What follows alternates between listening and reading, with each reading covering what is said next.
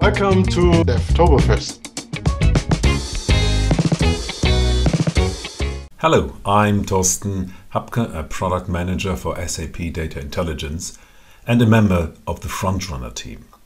In the next 25 minutes, I'm going to develop new custom operators of the second generation, also called Gen 2 operators. These new type of operators are a major step forward, but undeniably require some upskilling. Of course, when you have already developed custom operators of the first generation, you have certainly some advantages, but be cautious. It might look similar, but it needs more framework preparation before you can start with the processing script. With the second generation operators, we have got a lot of crucial features that helps us writing more secure pipelines. The five most important ones are listed on this slide. Interconnectivity. This enables you to basically connect all generation 2 operators provided they have compatible port types. Robustness. With the new V-types, we can type safely connect operators and ensure at design time the compatibility. Resilience. Now we can define stateful operators that, that means that you can store the operator state as a snapshot. Once a pipeline has stopped accidentally or paused, the last state of the operator can be restored when the pipeline execution is resumed. Coherence. The messages passed between operators contain in addition to the data separate metadata that can be used to manage the pipeline execution. For example, assign messages as a last batch. And finally, message and stream types of data flows are supported. There are some more deep technical enhancements that would go beyond this short introduction because it would need some more explanations. Now let's have a short recap of the modeler, the development environment of SAP Data Intelligence. Therefore, I go to Data Intelligence System.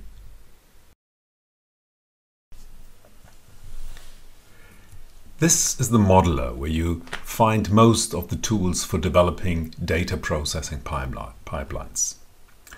On the left, you have horizontal tabs for selecting development sections and a pane for the objects.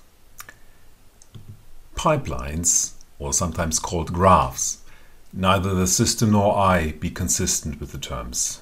Both mean the same. Operators with the section toggle for generation 1 and generation 2 operators the Replications tab. That is specific for replication tasks only. And we have the repository. It's a kind of an explorer for the vFlow folder structure, where you can also access files and upload directly the files.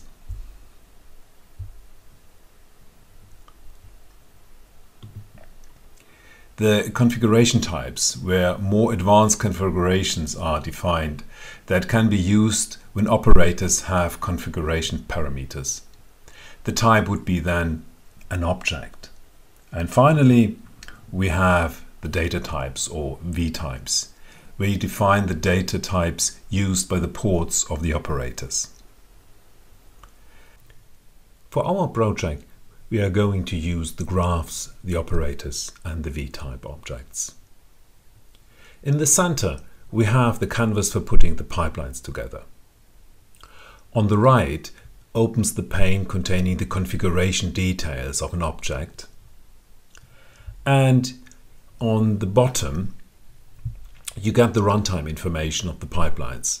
You can access the logs,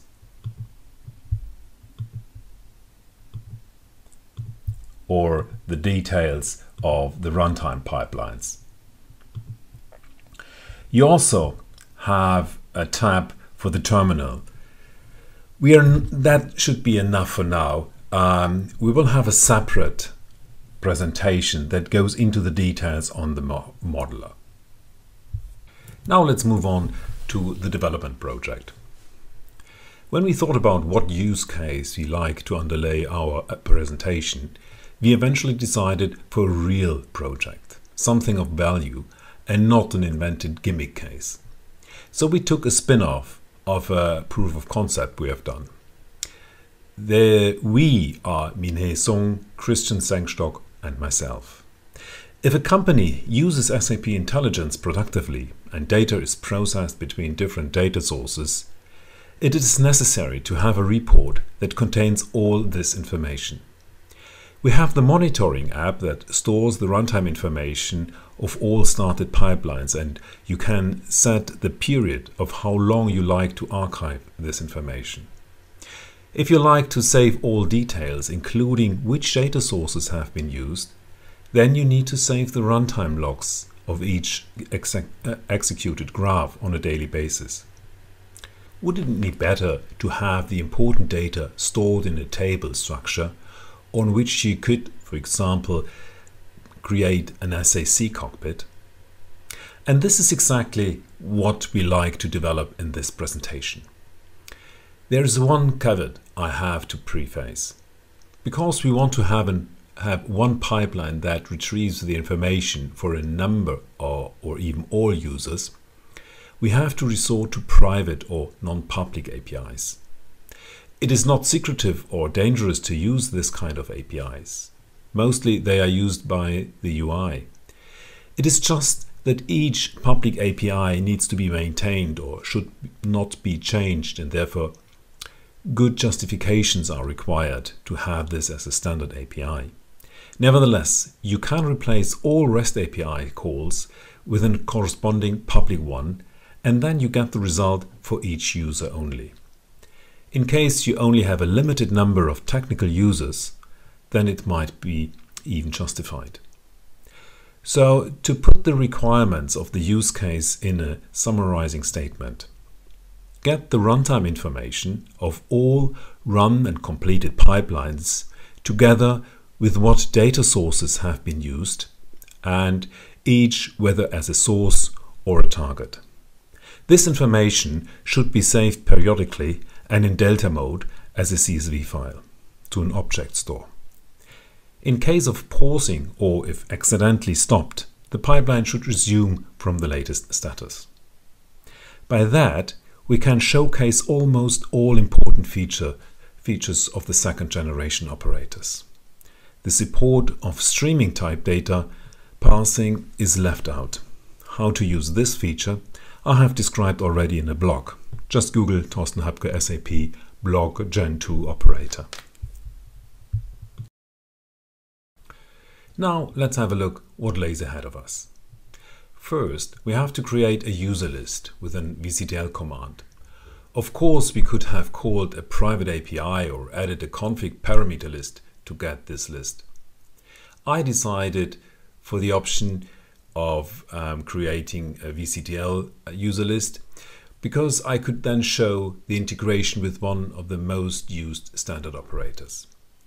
Secondly, we have to add a new pipeline and select that we want to do this with generation 2 operators. Then use the standard operator to read the user list for which we like to archive runtime graphs. Then we have to create our first custom operator runtime graphs. That consumes the user list gets the runtime graphs for a REST API and sends the resulting table to the next operator. In parallel, we have to add new vtypes for ports and messages between the operators based on what we have learned from the data we have got from our REST API calls. The next step is to create our second custom operator graph data sources for extracting the data sources. Finally, we use a second standard operator for saving the result to a CSV file. Because we like to run the pipeline with resilience, we add a snapshot feature to the runtime graphs operator. And finally, we create the simple third custom operator timer that enables us to run the pipeline permanently and triggers the pipeline execution on a chosen period. Let's go to our first task of creating a user list um, with a VCTL command. Here you see a script I've written to call the VCTL command VCTL user list. The output is piped to the shell command sed to replace the tabulars with a comma in order to get a CSV formatted file. And this is the result which we will upload to an object folder. Launchpad we start the metadata explorer, browse connections and um, go to the folder to which we want to upload the file.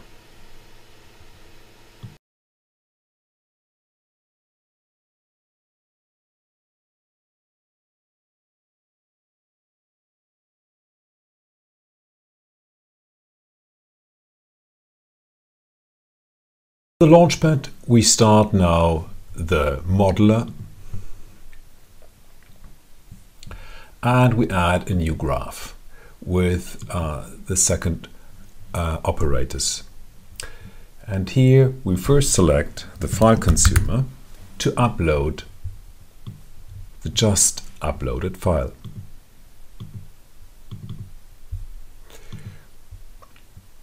We've stored it at an S3 the connection is S3 catalog and it was tutorial user list. Okay. Now we have it and it has definitely a header and that's it. And to see the output, we attach a wiretap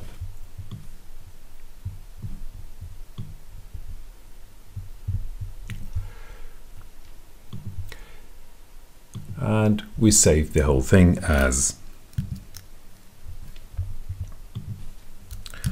audit runtime graphs. Audit runtime graphs. And we'll save it to the menu audit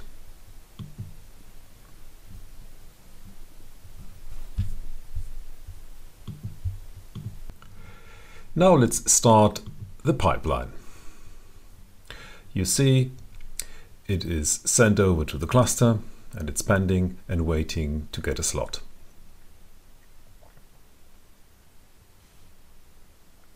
Now it's running. Let's open the wiretap and see the result. And here you see all the data that has been sent, but you also see that two messages have, have been sent. The first containing all the data, it's a small file, so everything is sent with the first batch. The second message doesn't contain any data, but it tells, okay, this was the last. The first was not the last. Our operators that we are going to develop will call DI REST APIs. To avoid adding the credentials as parameters to the operator, we will store the credentials as an HTTP connection to the connection management. Here you see this connection in the connection management. The first REST API we are calling is the graphs query of the pipeline API. So let's have a look to the API Business Hub to, to see the details. So we go to the uh, pipeline API, the API reference, the runtime, and here is the runtime graphs query. And we see there are filters that we are using, that we are going to use, and this is the response, the data that we get. And part of it, we will not use all, uh, all the data, but only part of it. So the user, the tenant, the source, the name, and so on. So these we will add to, um, to the vtype message that is now our next task. So back to the modeler, we have to add the new vtype that will define the output of the first custom operator that we are going to develop. And secondly, we have to add a header structure to pass the HTTP credentials from the first custom operator to the second one. So the data type, and we add first a table, and this we call audit, run time graphs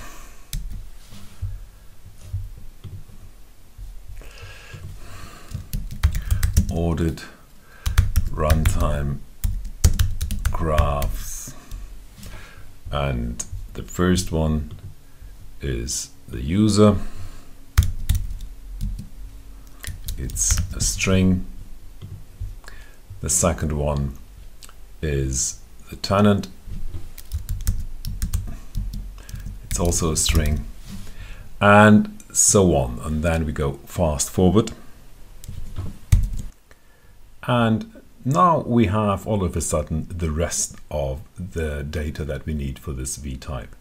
So we have, um, in addition to the tenant, the, the source name of the graph, the name of the graph, the handle of the graph, the status, the time of submittance when it has stopped, the runtime of the graph, and finally the substitutions that is when you start a graph, you can add substitutions.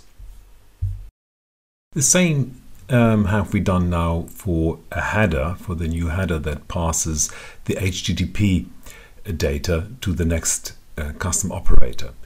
This time we have chosen a structure and then we pass the host, the user, the password, the path and the tenant um, via the header to the next custom operator. So now let's create a new operator.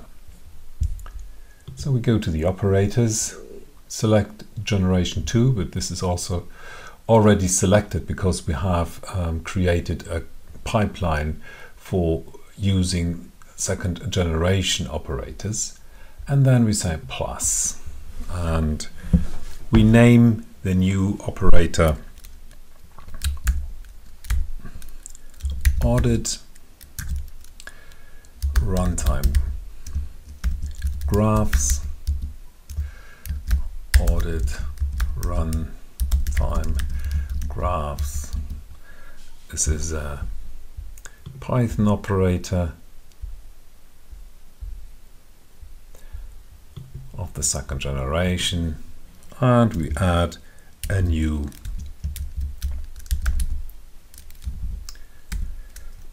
menu.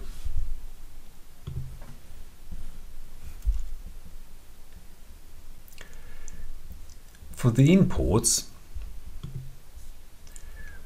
we name it input. This is the usual name I'm using. And the data type is a table.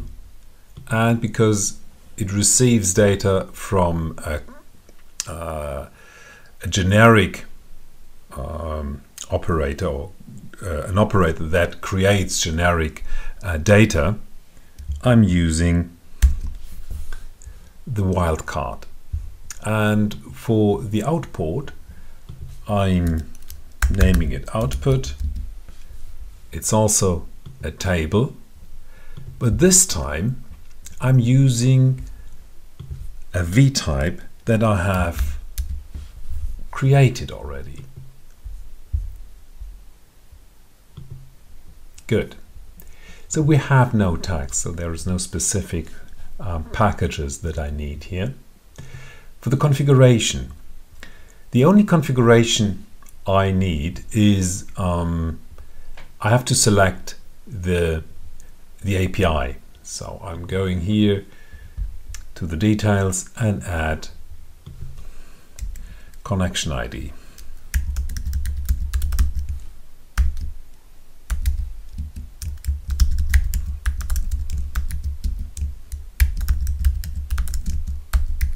And it is of type object and later I will add some the properties of this object of this configuration object so it can retrieve the data from the connection management. Now we go to the um, to the JSON representation to add the details of this object, so the properties. For that, I'm going to my Visual Studio and uh, here I have already prepared something that I always use for the for these objects. Go back and replace objects. Okay. And we save it. Now I'm going to script and I'm uploading a script that I've already prepared and save it again.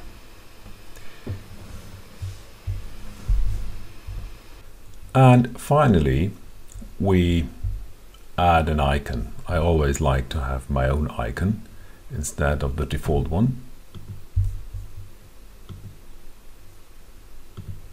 That's it. And save it. And now we can go and have a look to the details of the coding.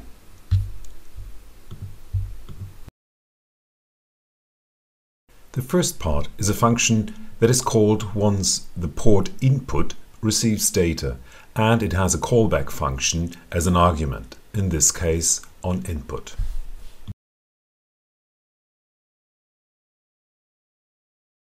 The callback function has basically three sections.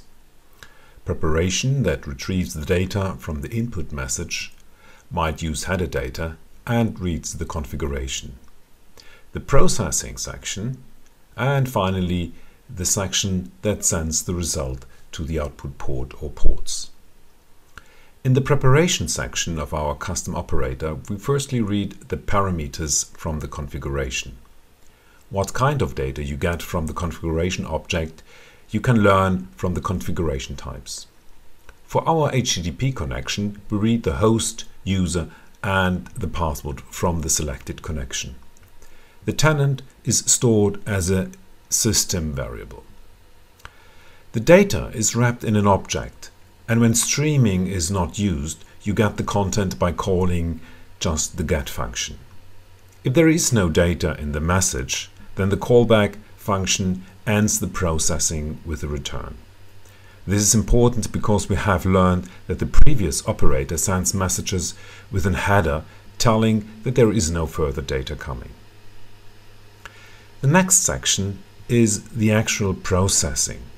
In our case, it is a loop using the user, stored in the second column of the received data, and calling a function that is doing the REST API calls. The result are added to the list graphs. Let's have a glimpse to the function calling the REST API. The function getGraphs has two parts the REST API call and the extraction and conversion of the data that is returned.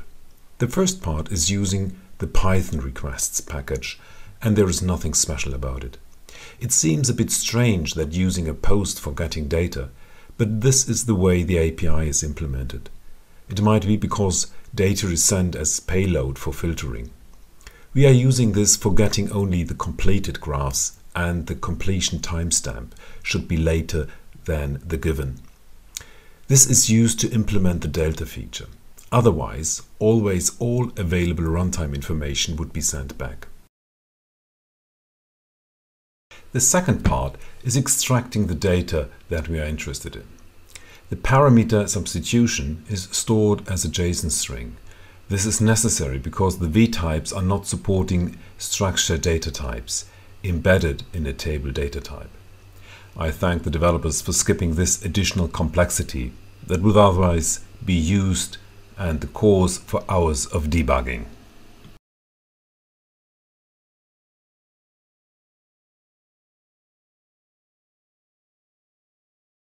The result of the function getGraphs is stored in the list graphs, that is a list of dictionaries. First, we compute the latest completion time to know the filter of the next round of calls. Right now, there's only one timestamp for all users. Admittedly, it could be the case that graphs of the first called user completes after the data has been pulled, but before the time of graphs of later users have been completed. This, was, this would lead to lose these records. So as a feature for the next version, we have to save the last completion timestamp for stamp for each user. The next process step is to convert the list of dictionary into a data frame.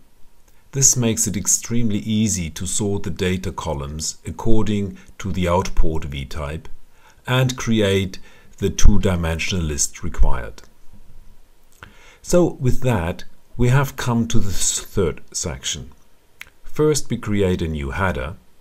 Headers are dictionaries with the key of the v-type identifier and a list of values in the order of the v-type.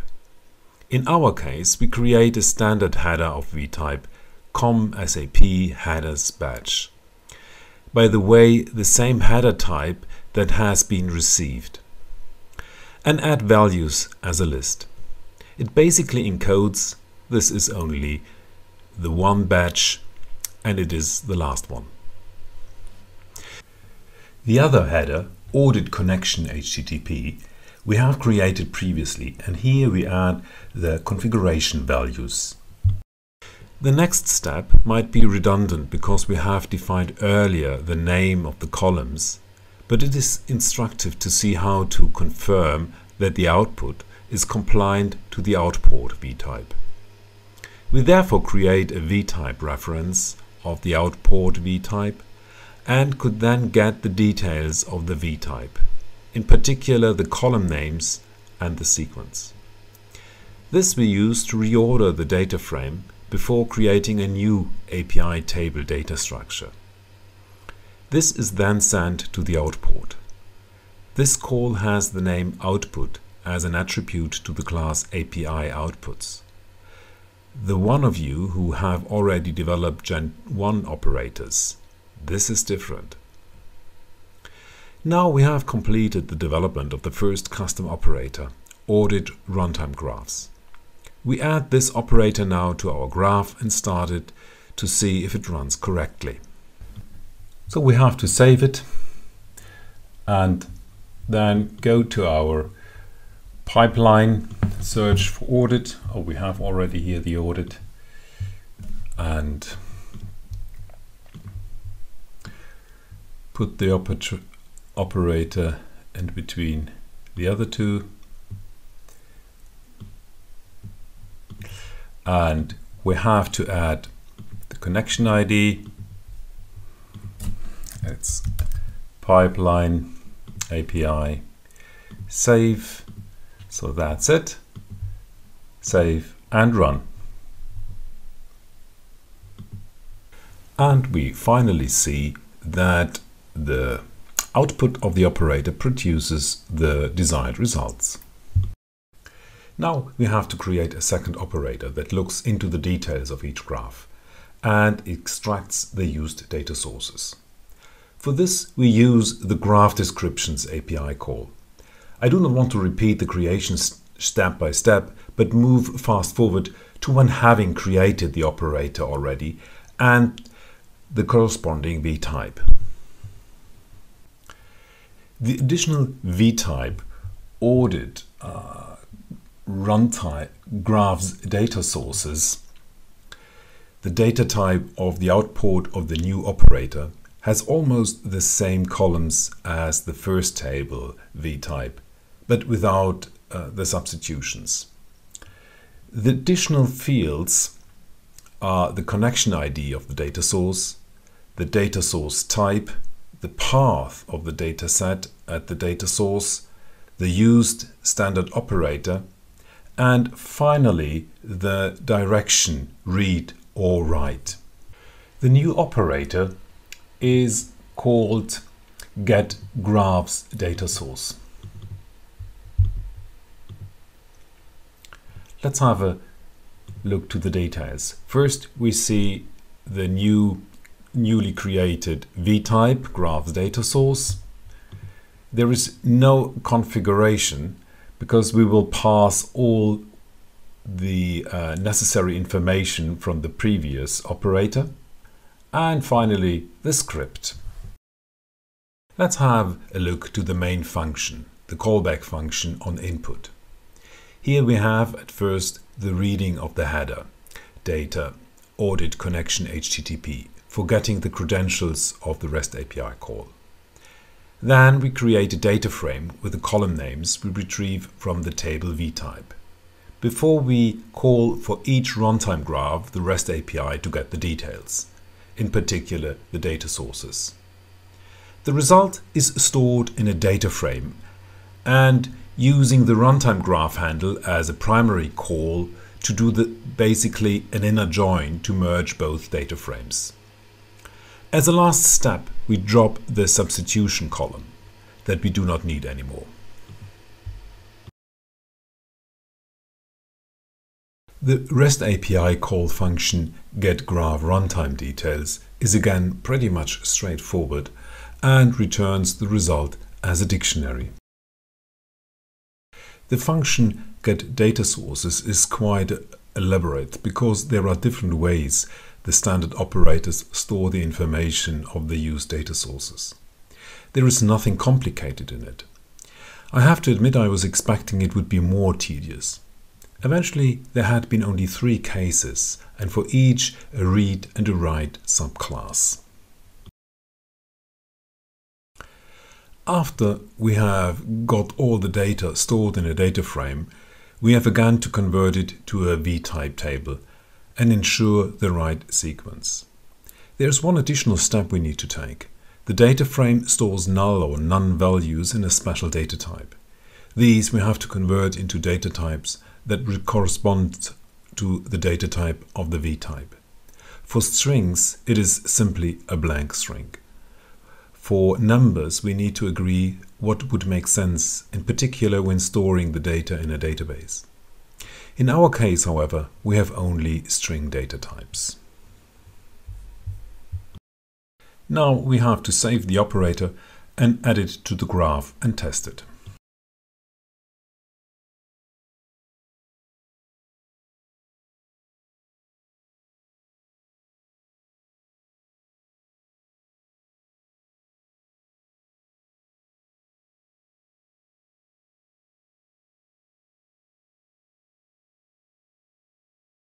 So all looks okay.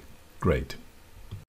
Right now, the graph is getting the runtime graph information and the data sources that are currently available. There is no delta feature that we plan to implement that enables us to run the graph permanently and even when paused or crashed knows the status and starts from the last successful data retrieval. This is what we are going to implement next. Let's open the operator audit runtime graphs.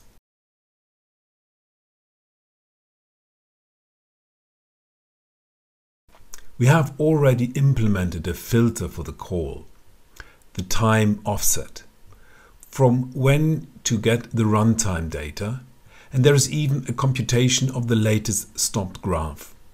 But this state is not saved. This is what we have to do now. I have copied now the resilience callback functions to the operator script.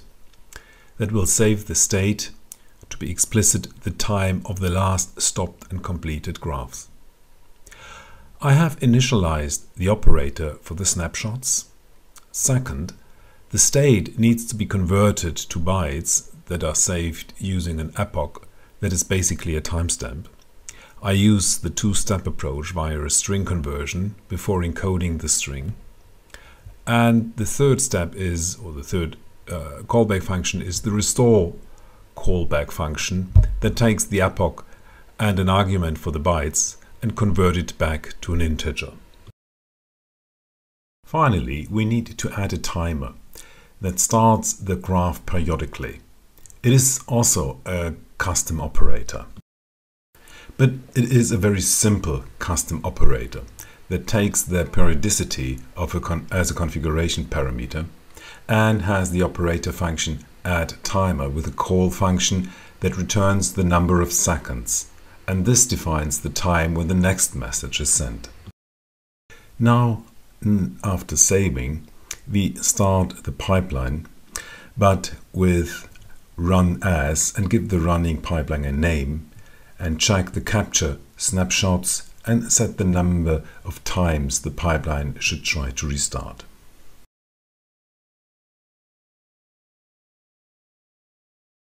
Here you see all the data, the output is truncated, of the first call.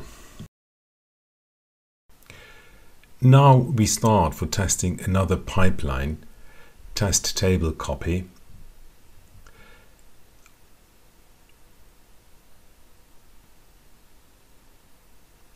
and in parallel stop the audit runtime graph and wait until the test pipeline completed.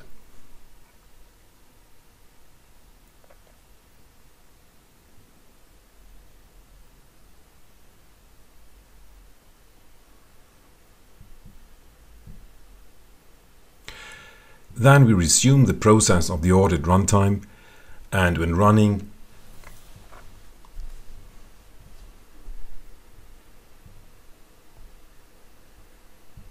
checking the output and see only the recently completed pipeline. For saving the data we could take the file producer or any other generation 2 writing operator. So what have we seen in this presentation?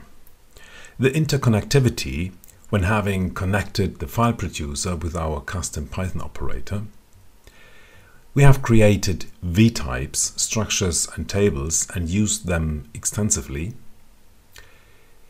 By adding the snapshot feature to one operator, we made the pipeline resilient and delta enabled.